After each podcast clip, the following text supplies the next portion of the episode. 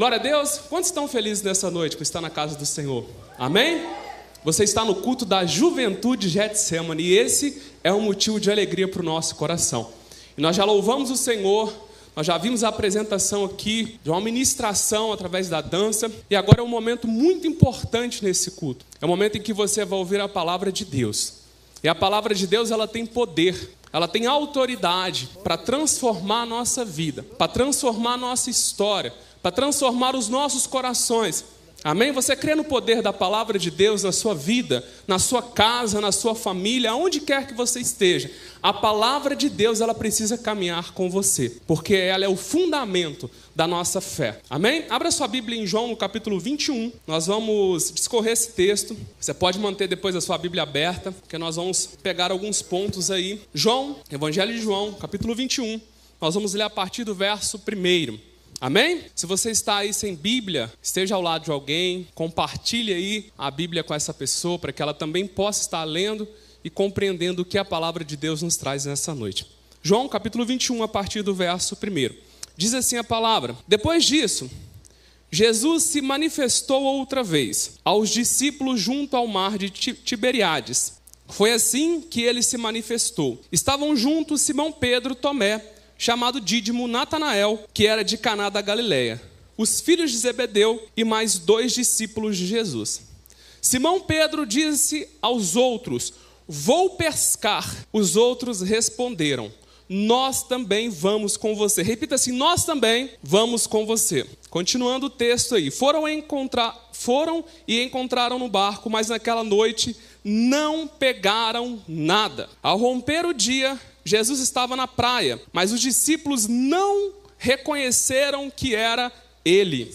Jesus lhes perguntou: Filhos, será que vocês têm aí alguma coisa para comer? Eles responderam: Não. Então Jesus disse: Joguem a rede à direita do barco e vocês acharão. Assim fizeram e já não podiam puxar a rede. Tão grande era a quantidade de peixes. E o discípulo a quem Jesus amava disse a Pedro: É o Senhor. Simão Pedro, ouvindo que era o Senhor, cingiu-se com a sua túnica, porque tinha tirado a roupa e lançou-se ao mar. Os outros discípulos vieram no barquinho, puxando a rede com os peixes, porque estavam somente a uns 90 metros da margem. Ao saltarem em terra, viram ali umas brasas com peixes por cima e também havia pão.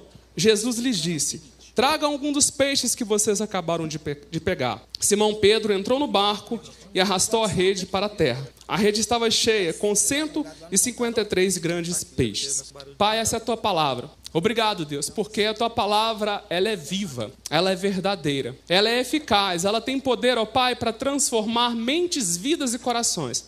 E que nessa noite não seja diferente, ó Pai, que essa palavra ela possa penetrar no nosso coração e que ela possa trazer frutos e frutos que possam prevalecer para a honra, para a glória e para o louvor do teu nome. Em nome de Jesus, amém? Aqui nós estamos diante de um texto, no qual João, o discípulo amado, ele vai falar sobre um momento da história. A Bíblia ela é recheada de ensinamentos. De Gênesis a Apocalipse, a Bíblia ela vai nos ensinar algo, ela vai nos trazer conhecimento de algo e que nós vamos aplicar para as nossas vidas. A Bíblia é um instrumento que Deus usa para que eu e você possamos compreender a boa, perfeita e agradável vontade dele. A Bíblia é o manual da nossa vida, da nossa caminhada, nos traz a instrução de como nós devemos viver. E nesse texto aqui vai falar um pouco sobre um contexto em que os discípulos estavam ali pescando. Mas o que já havia acontecido nesse tempo?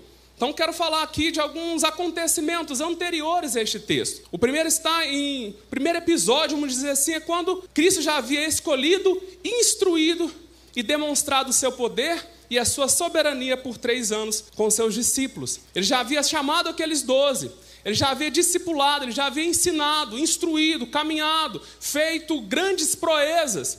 Jesus curou muitas pessoas. No final ali de João vai falar que se fosse descrever todos os milagres que Jesus fez, naquela época os livros não conseguiriam descrever porque foram grandes coisas que Jesus fez naquele tempo. E continua fazendo até hoje. Você crê nisso?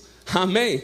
Porque Ele está aqui nessa noite. E Ele continua fazendo grandes coisas. E Cristo também, no segundo episódio aí, antes disso, Ele é humilhado, crucificado, morto de maneira humilhante, elevado para a cruz. A cruz era uma morte humilhante. A cruz era lugar para pessoas indignas de viver, de estar nessa terra.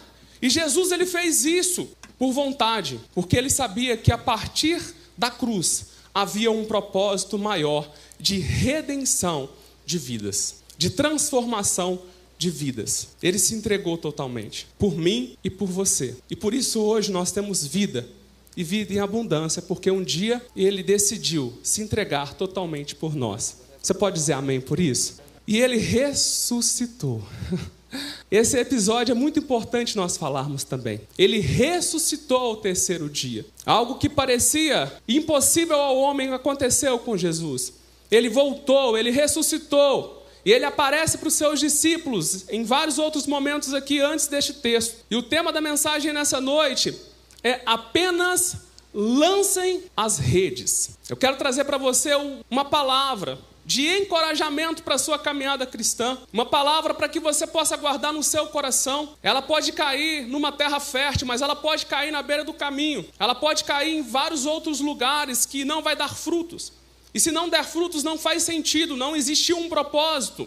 A palavra, sempre que você vem à casa de Deus, ela precisa ter um propósito na sua vida, para te ajudar a prosseguir, a caminhar, a persistir na caminhada cristã, que não é tão simples assim, como muitas pessoas às vezes pregam e falam. É uma caminhada de dia após dia. E lançar as redes é um chamado de Deus para a sua igreja. Lançar as redes é o propósito de Deus para as nossas vidas. Se tem algo que eu tenho certeza absoluta no qual Deus me chamou, está em Marcos 16, 15. Ide ao mundo e pregai o evangelho a toda criatura. Se tem algo que Deus chamou a igreja, se, Deus, se tem algo que Deus comissionou a igreja, convidou a igreja, ordenou a igreja, que ele fala ide, ele não fala ide pastores, ide missionários, ele diz ide, e esse ide é para mim, para você, é para todos nós, é para a igreja de Jesus, é um convite.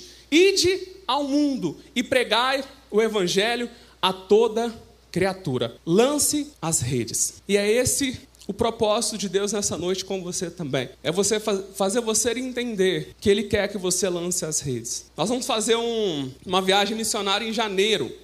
Nós estamos planejando com hits. Quem vai aí, gente? E a cidade chama Sem Peixes diferente de tudo, né? Quem já ouviu falar nessa cidade? Sem peixes.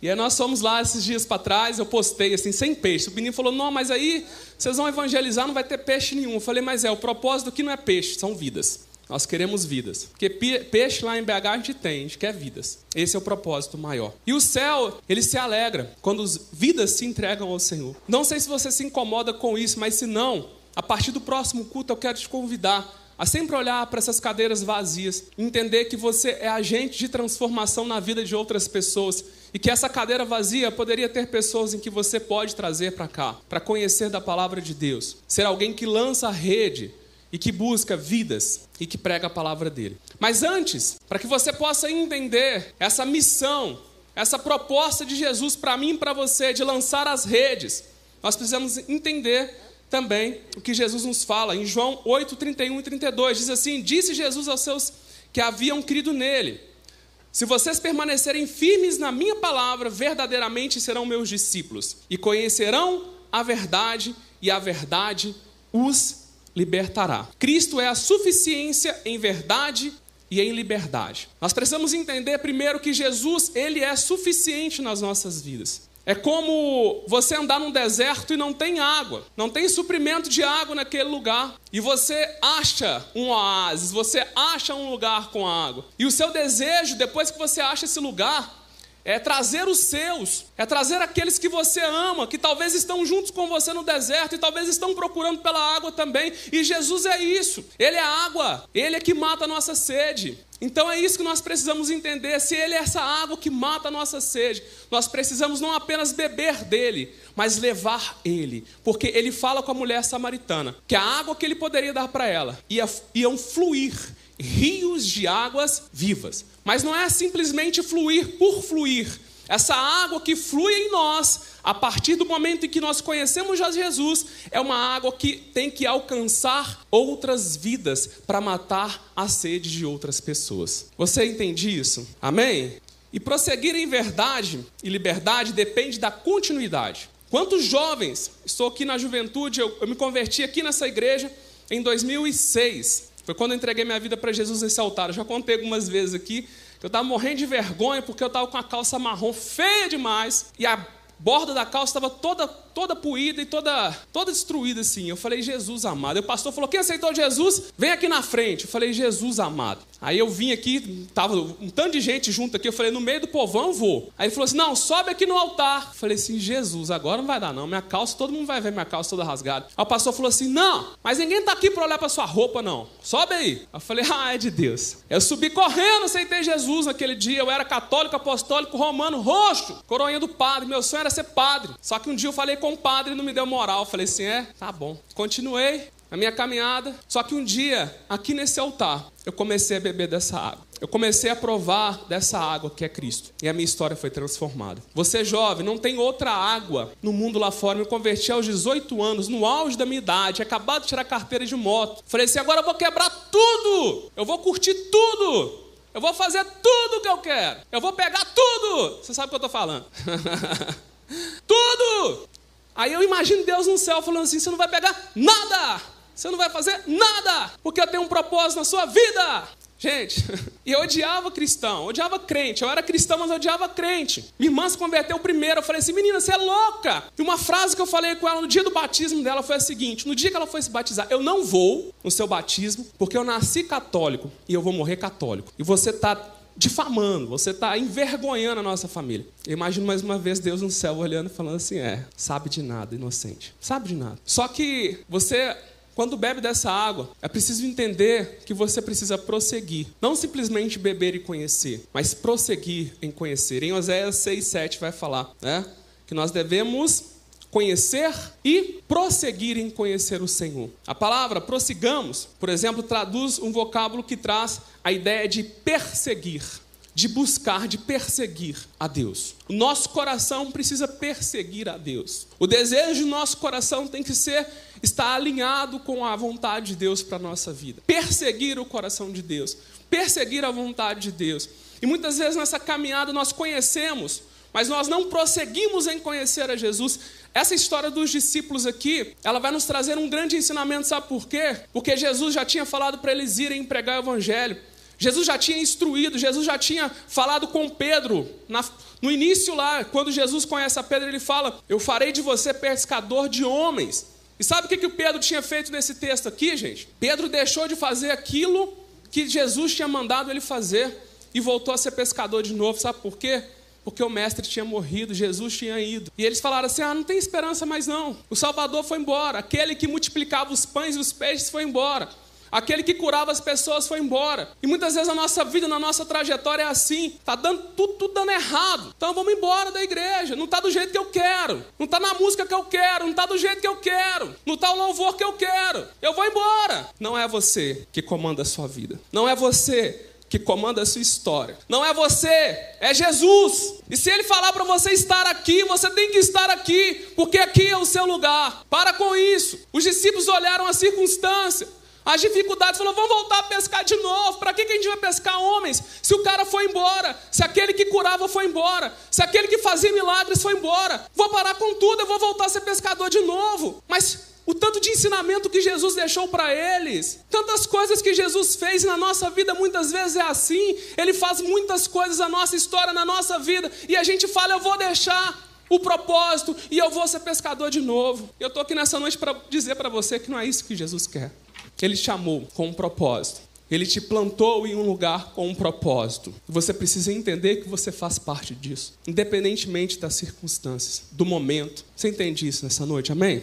Ao homem é dado o tesouro da verdade, mas cabe a ele aceitá-lo, enterrá-lo ou rejeitá-lo. Está nas nossas mãos o que nós vamos fazer com esse tesouro qual Jesus ele nos dá. Nós podemos aceitá-lo e viver esse propósito de forma plena. Nós podemos enterrar, mas nós podemos rejeitar também. Essa é uma opção minha e sua. Todo mundo está entendendo? Amém? Então a caminhada cristã é progressiva, contínua e ininterrupta. Ela é progressiva porque conheço e prossigo em conhecer. Ela é contínua porque eu vou viver dias bons e eu vou viver dias maus. Eu vou viver circunstâncias favoráveis, positivas, e eu vou viver circunstâncias negativas e muitas vezes desesperadoras da vida que ela vai nos trazer. E como eu vou me portar diante daquele que me criou, daquele que eu digo que amo, daquele que eu levanto as mãos aqui no louvor e fala que haja o que houver, aconteça o que acontecer. Eu creio em ti, Senhor. Eu confio em ti. E aí o que o encontro de Jesus com os seus discípulos nos ensina? Primeiro, Simão era um pescador profissional, gente. Simão Pedro, ele não era um pescador qualquer. Ele era o cara da pescaria. Ele conhecia dos negócios. Ele sabia aonde que tinha peixe, como que... Gente, imagina um cara que vive a vida inteira fazendo aquilo. Você vive a vida inteira fazendo aquilo, você vai cada dia mais desenvolvendo habilidades. E Pedro não era um pescador qualquer. E, gente, quando você é um profissional e você tenta fazer algo e tudo dá errado, é uma frustração muito grande. A Bíblia vai nos relatar que eles tentaram pescar, mas não conseguiram. Quero que você entenda agora que uma vida longe do propósito é uma vida fora daquilo que você pode viver na plenitude com Jesus. Uma vida fora do propósito é uma vida à margem de tudo que Deus tem para você. Quem acredita que Deus tem um propósito na sua vida aqui nessa noite? Mas quando você vive distante, longe, afastado do propósito de Deus, você vive à, margem daquilo que Ele tem para sua vida. E os discípulos estavam vivendo isso. O propósito de Deus, o propósito de Jesus, nesse tempo aqui não era para eles voltarem a ser pescadores de peixes. O propósito nesse tempo aqui era que eles pudessem estar pregando a mensagem transformadora de Jesus, no qual eles passaram três anos junto com Cristo. O que, que eles estavam fazendo, gente? Pescando de novo. São as inevitáveis frustrações da nossa vida. E sabe o que é o interessante? É que Deus nos mostra isso. Talvez você está aqui nessa noite, você está tentando fazer de tudo para conquistar aquilo. Você está fazendo de tudo para chegar em algum lugar, em ter algo, mas Deus ele está falando para você nessa noite: o meu propósito é em primeiro lugar. Eu estava contando esses dias para um aluno meu que eu fiz o curso de educação física praticamente duas vezes. Eu fiz seis períodos, parei, por uma direção de Deus. Um dia eu conto testemunho para vocês. Depois eu voltei de novo do primeiro período. Eu fiz mais do que a faculdade de medicina em educação física. e depois eu fiz dez períodos, porque eu não podia, não conseguia trabalhar e estudar. Eu fiz um a mais, depois eu esqueci uma matéria, gente. No último, esqueci uma matéria. Eu tinha que fazer mais um período por causa de uma matéria. Então eu fiz dez períodos, mais seis períodos antes. 16 períodos de educação física. Tem que gostar, né? E eu, desde todo esse período que eu fazia educação física, a única imagem que eu tinha na minha mente era assim, velho, eu quero o dia que eu vou pegar o canudo, velho. Vai ser o dia mais doido da minha vida. Esse dia vai ser o dia no, mais feliz da minha história. Faltando um mês, eu fui jogar bola. E quem é ruim jogando bola, gente, é uma catástrofe. Se você é ruim de bola, seja bandeirinha, seja gandula, seja árbitro, seja qualquer coisa. Seja. Tem alguém que é ruim né? Seja a trave, seja tudo, mas não vai jogar, não. E eu fui jogar a bola e destruí meu joelho, rompi ligamento cruzado anterior, menisco medial, colateral medial. E aí eu fiz a cirurgia. E no dia lá que eu cheguei para pegar meu canudo, como que eu tava? Com duas muletas. Você tá rindo que foi você, né? 16 períodos, gente, sonhando com esse dia. E eu vou lá com duas muletas pulando. E o cara ainda quase chutou minha perna lá na hora lá. Misericórdia! Aí Deus me ensinou uma coisa. Meu filho, existem propósitos na sua vida, mas o meu propósito ele é muito maior. Você quer conquistar coisas, mas o que eu tenho para a sua vida vai além daquilo que você quer. Você entende isso? É isso que eu quero falar para você nessa noite. Às vezes nós corremos atrás de muitas coisas. Estes discípulos estavam assim: eu estou preocupado, tenho que pescar, tenho que voltar. E Jesus já tinha dado a ordem para eles: vocês serão pescadores de homens. E aí muitas vezes nós nos perguntamos, mas qual é a vantagem de servir a Deus se ambos, tanto o ímpio, eu vejo o ímpio prosperando, né? E os justos estão debaixo da mesma condição de viver frustrações, de viver situações, de aflições. Qual que é o preço? Eu vejo um tanto de gente no mundo lá feliz pra caramba, tudo lindo, mas não se engane com as aparências do mundo. Nós vimos aí uma pessoa, não sei se o que aconteceu, mas provavelmente foi suicídio, a moça que pulou lá prédio, não sei se foi ou não, mas pessoas que demonstram muitas vezes uma alegria, uma satisfação, um contentamento, uma felicidade nas suas redes sociais. Você olha e fala assim: Jesus, que vida, que alegria. Mas, sabe qual é a diferença nossa? Às vezes está tudo ruim, mas nós temos aquele que tem o controle de tudo. Nós temos aquele que governa o mundo. Nós temos aquele que tem e que conhece cada passo, cada sentimento do nosso coração. A Bíblia fala que ele sabe quantos fios de cabelo há na nossa cabeça. Eu sei que mulher, seu cabelo cai muito, não cai? Imagina um Deus que conhece intimamente os nossos sentimentos, o nosso coração. A diferença daquele que não tem é que ele pode tentar demonstrar que tem uma alegria, mas nós temos uma alegria que é Jesus e ele é suficiente para as nossas vidas. O mundo pode estar caindo, mas nós entendemos que existe um Salvador, que existe um Senhor, que existe um Deus, que existe alguém que governa as nossas vidas. Você crê nisso? No verso 4 vai dizer que eles não perceberam que era Jesus. Jesus pede a eles: Vocês têm alguma coisa para comer aí? Porque tá, tô com fome. Crente tem fome, né, Lário? Eu tô com fome. E a galera frustrada, chateada. Tem uma coisa mais difícil do mundo: você querer dar algo para alguém. Não sei se já foi alguém na sua casa um dia. Você quer, quer dar algo para alguém, mas não tem nada para você dar para a pessoa. E eles não tinham nada para dar a Jesus. Só que eles não perceberam que era Jesus que estava pedindo algo para eles. Mas eles andaram três anos com Jesus. E a nossa maior falha não é não conhecer, mas sim não perceber Jesus mesmo depois de ter conhecido Ele. A nossa maior falha não é conhecer, é não perceber quem é Jesus, mesmo depois que nós já o conhecemos. Essa é a grande falha. E às vezes a gente está dentro da igreja, às vezes a gente vem em todos os cultos, a gente canta bonito, a gente escuta mensagens, mas a gente não percebe aonde está Jesus, o que Jesus está falando para nós. Isso é mais triste do que não conhecer, é não conseguir compreender, entender aquilo que ele tem para as nossas vidas. E os discípulos passaram por isso. Às vezes a gente não vai conseguir entender o que Jesus quer falar conosco, mas eu quero trazer para você uma palavra: permaneça, persista, não desista. Se você não ouvir, continue batendo na porta, continue insistindo: Jesus, Jesus, tem misericórdia de mim, como aquele homem ali na beira do caminho que gritava e a multidão falava com ele: cala a boca, velho, cala a boca, fala menos. Ele, Jesus, filho de Davi, tenha compaixão de mim. Continue gritando, continue clamando, mas não desista, não deixe o propósito de Deus e volte para o lugar onde Ele não quer que você esteja. E você sabe aonde Deus não quer que você esteja. Você sabe disso, não sabe? Todos nós sabemos disso. No verso 5, ele perguntou se tinha alguma coisa para comer, e Jesus ele sempre tem a solução para os nossos dilemas e frustrações, mas existe um propósito acima das respostas que buscamos. Gente, foi simples demais para Jesus. Imagine só, vamos lá. Se coloque no texto. Você a noite inteira. Quem já ficou acordado a madrugada inteira aqui, gente? É ruim demais, não é? No outro dia parece que um trator passou em cima de você. É ruim demais ficar acordado a madrugada inteira. Os caras no outro dia morrendo de sono, não conseguindo pegar nada. Aí vem uma pessoa, vira para ele e fala assim: Aqui, você tem alguma coisa para comer aí? Não, tem não. Beleza, então faz o seguinte: pega seu barquinho e joga a rede para o lado direito, que lá tem umas paradas aí. E, eles, e o texto vai falar o seguinte: que eles não foram para longe. Eles não estavam longe da onde Jesus estava, ou seja, na onde que você acha peixe normalmente, gente? Em alto mar, num lugar mais distante, tá certo? Você entende isso? E eles não foram para um lugar longe. Eles lançaram a rede e a Bíblia vai falar que a rede não estava comportando a quantidade de peixes. Imagine só a situação dos caras, velho do céu.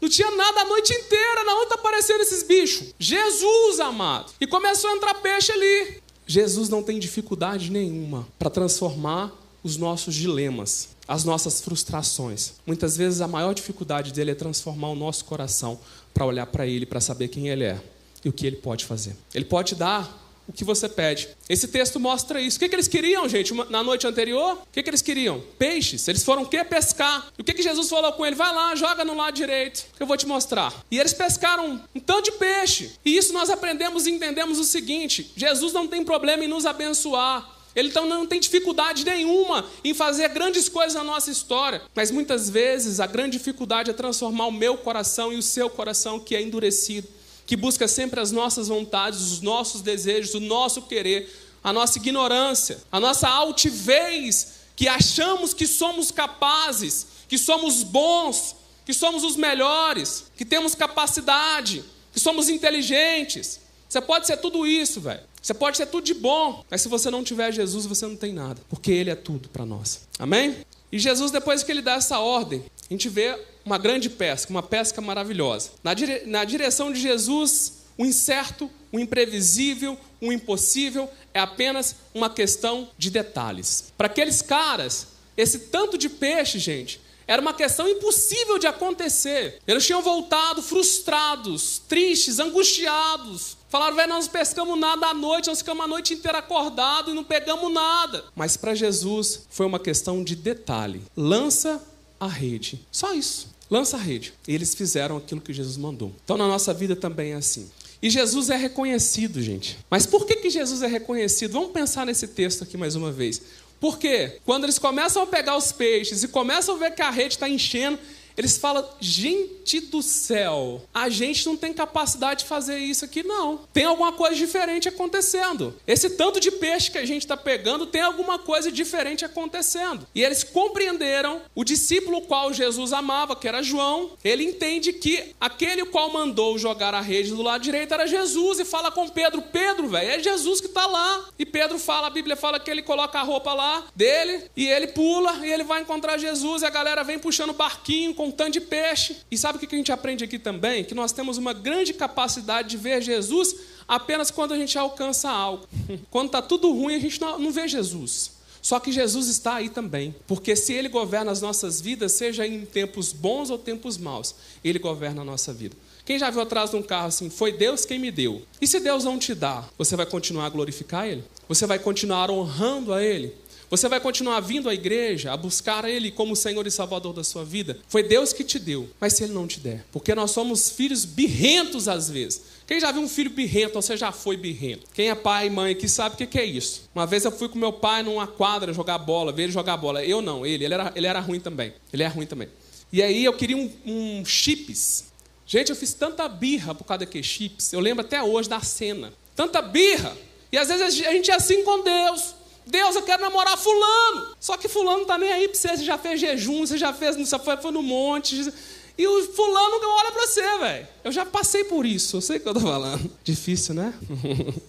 e às vezes a gente busca essas coisas, a gente corre atrás dessas coisas. A gente quer muito algumas coisas na nossa caminhada. E às vezes nós reconhecemos que Jesus está só quando as coisas são favoráveis. Deixa eu te falar, Jesus está em todo o tempo na nossa vida, na nossa caminhada, na nossa trajetória. Reconheça Jesus em todo o tempo. Amém? E eu quero finalizar nessa noite em João 21, no verso 17. Depois que acontece tudo isso, eles voltam para a praia. Jesus pede para colocar o peixe na grelha. O peixe está gostoso, todo mundo come um peixe. E Jesus troca uma ideia com Pedro. Quem tinha negado Jesus por três vezes, gente? E aí Jesus troca uma ideia com ele. Eu vou falar só o final do texto aqui da conversa de Jesus com Pedro. Aí diz assim no verso 17, 21, 17. Pela terceira vez, Jesus lhe perguntou: Simão, filho de João, você me ama? Pedro ficou triste por Jesus ter perguntado pela terceira vez: Você me ama? E respondeu: O Senhor sabe de todas as coisas. Sabe que eu amo. Jesus lhe disse: Apacente as minhas ovelhas. Qual que é o recado de Jesus para Pedro aqui? Para de pescar peixes. Pare de pescar peixes e apacente as minhas ovelhas. Talvez nessa noite esse é o recado de Jesus para você também. Pare de buscar esse caminho que você está buscando. Pare de achar que essa é a solução para sua vida, que você vai ser a pessoa mais feliz depois que você conquistar alguma coisa. Não coloque a sua energia, a sua vida em coisas. Coloque a sua vida, a sua energia em Deus e no propósito que Ele tem para sua vida. E as outras coisas vão ser acrescentadas na sua vida. As bênçãos de Deus, elas vão perseguir você para onde você estiver. Esse é o entendimento que a gente precisa ter nessa noite. Uma coisa que a gente precisa aprender primeiro, ninguém pode lançar as redes para você. Se existe algo que só você pode fazer, é lançar as redes. Ninguém pode fazer isso por você. Pastor, faz isso por mim, não. Porque você vive com pessoas, você convive com pessoas, você está no dia a dia com pessoas que só você tem acesso. E que talvez só você é cristão ali na sala da sua faculdade. Então não venha terceirizar as redes, mas busque pregar o evangelho que transforma. Amém? Primeiro ponto aí, para quem quer pescar vidas. Segundo, somos chamados, antes de mais nada, para sermos pescadores de homens. É lindo o emprego que você tem, É linda a faculdade que você está cursando, é lindo tudo que acontece na sua vida. Mas entenda uma coisa nessa noite: antes disso tudo, Deus te chama para ser um pescador de vidas. Você entende isso nessa noite? Aonde você estiver, velho. Você está na faculdade, você está no Uber, você está onde for. Seja um pescador de vidas. Seja alguém que fala assim: você já ouviu falar do amor de Deus? Eu quero falar do amor de Deus para você. Às vezes você está conversando com a pessoa um assunto totalmente aleatório. Já fez isso algumas vezes e você fala de Jesus para aquela pessoa. Você traz a verdade que é Cristo para aquela pessoa. Talvez aquela pessoa que você vai pregar que está mais precisando de ouvir. Então, independentemente do lugar que você estiver, você é um instrumento de transformação de vidas. E viver a sua presença é a nossa melhor e única direção em um mundo em caos e sem referências. Para fechar nessa noite, eu quero dizer isso para você. O mundo está sem referência. O mundo jaz no maligno. Você é referência de Jesus. Você tem Cristo em você, na sua vida. E você é referência. Entenda isso nessa noite. Esses discípulos, depois desse momento em que eles viveram com Jesus, os caras piraram o cabeção, velho. Os caras saíram pregando. E eles falaram: vamos te matar. Eles podem matar, velho. Mata. Só que não me mata igual meu mestre, não. Me coloca de cabeça para baixo. Porque se ele sofreu, eu quero sofrer mais. Será que a gente está disposto a pagar um preço Será que a gente está disposto a viver uma vida em amor a Cristo, em devoção a Cristo, em santidade a Ele? Isso é uma escolha nossa. Você pode voltar a ser pescador de peixes, ou você pode ser um pescador de almas. A escolha é sua, mas Ele te convida para ser um pescador de vidas. Fique de pé no seu lugar e nós vamos orar nesse momento. Eu gosto muito da história de Billy Graham. Quem já ouviu falar de Billy Graham? Às vezes a gente se acha incapaz para pregar a palavra de Deus.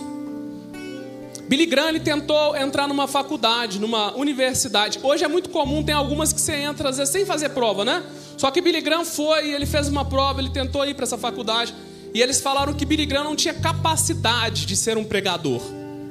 E ele ficou muito chateado com aquilo, ele foi para uma outra faculdade, lá eles o aceitaram. Sabe o que, que Billy Graham fazia, gente? Na hora do intervalo, ele saía do pátio, ele ia para o meio das árvores e ele pregava para as árvores. As pessoas passavam, ele estava pregando para a árvore: árvore, aceita Jesus. Jesus é o caminho, ele é a verdade, ele é a vida, ele é a solução para a sua história. E Billy Graham pregava para as árvores. E Billy Graham ele começou a pregar para muitas pessoas, muitas pessoas um estádio lotado de pessoas, abarrotado de pessoas. Ele ia para outros lugares e cada vez mais cheio aqueles lugares. E o Billy Graham ele fazia um apelo. Quando ele fazia um apelo, milhares de pessoas andavam e vinham aceitar Jesus como seu único e suficiente Salvador. E na história dele, na biografia dele, vai falar o seguinte: certa vez, uma televisão de um, um dos países que ele estava passando para fazer uma cruzada, eles falaram que o que emocionava as pessoas depois da pregação dele não era a mensagem, eram as canções que tocavam depois no final.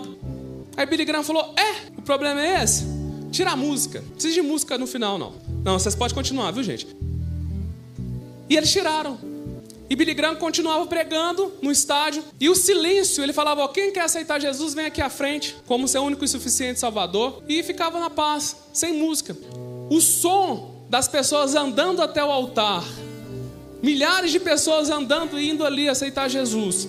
Começou a incomodar essas mesmas pessoas que falaram que era, não era mensagem, que era música. E eles pediram, ó, oh, Billy Graham, volta com a música de novo, véio. que não tem nada a ver com música, tem a ver com quem o Senhor é. Não tem nada a ver com música, não tem nada a ver com a retórica, não tem nada a ver com quanto você fala bonito, não tem nada a ver com quanto você sabe da Bíblia. Não tem nada a ver isso, tem a ver o quanto você está cheio dele, o quanto você está disposto para levar ele para as outras pessoas. Isso que Billy Graham tinha no coração dele. Eu quero falar do amor de Deus, eu quero levar o amor de Deus, eu quero alcançar vidas, eu quero levar esse amor que transforma, eu quero levar cura para pessoas. Eu quero levar restauração para as pessoas. E muitas vezes nós almejamos esse lugar aqui. Nós almejamos a falar de Jesus aqui. E eu quero falar para você aqui não é o lugar mais fácil de estar. Deus quer te usar em outros lugares. E talvez lugares que você nunca pensou. Se você quer ser um pescador de homens, de vidas, se você quiser vir aqui à frente, vem aqui. Eu quero orar por você. Sai do seu lugar. Eu quero orar por você nessa noite.